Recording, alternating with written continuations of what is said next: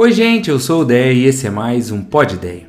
Lá em 1 Timóteo, Paulo escreveu assim: Honre as viúvas que não têm ninguém para cuidar delas, mas se alguma tem filhos ou netos, que estes aprendam primeiro a exercer piedade para com a própria casa e a recompensar seus pais, pois isso é aceitável diante de Deus. Aquela que é viúva de fato e não tem ninguém para cuidar dela, espera em Deus e persevera em súplicas e orações noite e dia. Vamos lá três coisas muito importantes sobre esse texto. Primeiro, cuide de quem precisa de cuidado. Existe uma expectativa de Deus a respeito do nosso papel uns para com os outros, daquilo que Ele quer fazer na vida das pessoas através das nossas vidas. É do Evangelho a gente entender que nós não fomos chamados a viver uma vida totalmente egoísta. Deus usa o outro para abençoar você e usa você para abençoar o outro. É nossa função. Agora, o perigo é quando a bênção chega em mim e para em mim. Quando as coisas boas que eu recebo servem só para aquilo que me interessa. Imagine você se o um menino com cinco pães e dois peixes não tivesse compartilhado que tinha aquele alimento, porque gostaria de alimentar só a si próprio. Daí ninguém mais tinha comido. Mas quando ele compartilha o que ele tem, muita gente se beneficia, inclusive ele come muito mais, porque a Bíblia fala que sobram 12 cestos cheios de comida. É essa a ideia. Será que nesse mundo faltam recursos? Ou será que nesse mundo falta gente disposta a estender o privilégio que tem, a bênção que tem, o recurso que tem? Não sei se você já assistiu a corrente do bem. Será que muitas vezes não para em nós, em algumas pessoas? A gente precisa refletir sobre isso. E eu não estou falando só sobre dinheiro. Porque tem gente que não precisa de dinheiro, tem gente que precisa de atenção, tem gente que precisa de tempo com qualidade. Às vezes, é orientação profissional, é conselho, é oportunidade. Tem gente que só precisa se sentir importante. Eu amo que eu li esses dias num livro do Vitor Azevedo, que ele escreveu assim: Precisamos enxergar que a nossa realidade não define a realidade do mundo e que a realidade do mundo não é o desejo de Deus. Temos muito a construir e muito a transformar. A gente precisa pensar sobre isso. Jesus disse que a gente precisa buscar o reino de Deus e a sua justiça. O reino de Deus, acho que todo mundo quer. É, entender essa dinâmica do quanto Deus melhora a nossa própria vida, a vida abundante. Mas a sua justiça é um detalhe muito importante desse texto. Quem é que precisa? Não é quem é que merece é quem é que precisa. 1 João 3. Ora, se alguém possui recursos deste mundo e vê o irmão passar necessidade, mas fecha o coração para essa pessoa, como pode permanecer nele o amor de Deus? Filhinhos, não amemos de palavra nem da boca para fora, mas de fato e de verdade. Em segundo lugar, precisamos cuidar dos nossos, da nossa própria casa. E como a gente erra nisso aqui? como muitas vezes a nossa energia, a nossa paciência, a nossa dedicação fica lá no trabalho, onde a gente se esforça pelas pessoas que têm expectativas sobre nós. Mas quando a gente chega em casa, para o filho, para o cônjuge, para os pais, a gente trata com rispidez, com descuido, porque acha que é justificável pelo estresse que a gente tem tendo no nosso dia a dia.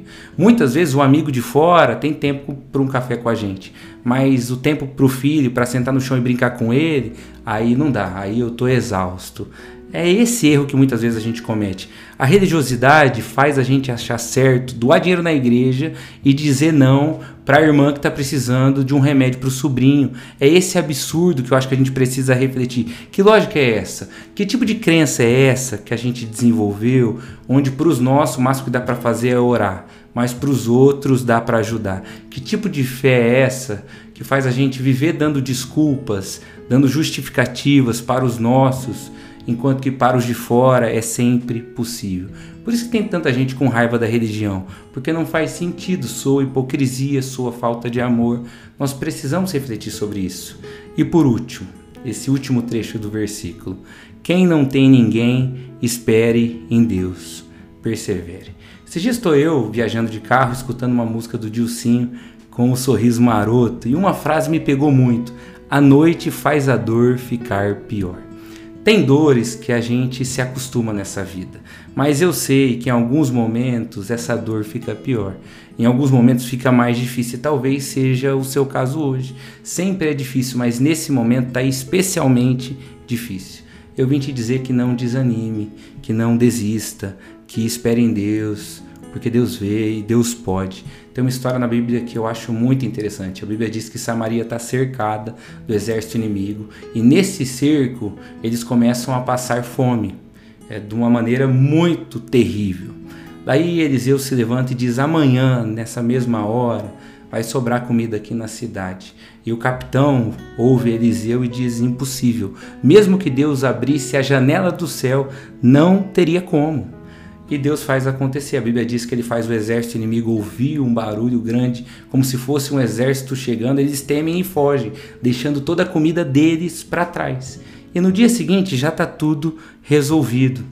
Eu quero falar um pouco sobre isso. Às vezes a gente está com essa sensação de que não tem jeito, de que não tem o que fazer, não tem de onde tirar, não tem como ter uma solução. Eu não vejo uma nuvenzinha para acreditar que vem uma chuva por aí.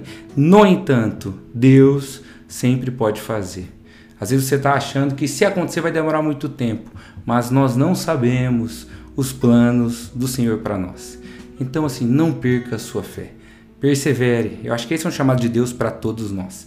Eu quero terminar com um exemplo totalmente aleatório, mas que me divertiu anteontem. O Corinthians, meu time do coração, que está lutando para não cair, ganhou do Grêmio num jogo milagroso, com um a menos e tal. Daí na postagem uma pessoa veio e comentou: é, Vamos que ainda dá tempo de passar o Palmeiras, que é líder do campeonato. Eu já ri dessa parte, mas aí o comentário em resposta era 0% de chance, 100% de fé. Gostei. E eu acho que faz sentido às vezes com a nossa vida cristã. 0% de chance, 100% de fé. Tá tudo bem, Deus é o Deus do impossível mesmo. Deus não é o Deus das causas difíceis só. Eu tenho certeza que o Corinthians não será campeão, mas eu sei que a sua vida há de melhorar. Então pense nisso, que Deus nos encha de cuidado por quem precisa, nos encha de cuidado pelos nossos e nos encha de fé. Até a próxima, Deus te abençoe muito. Tchau, tchau.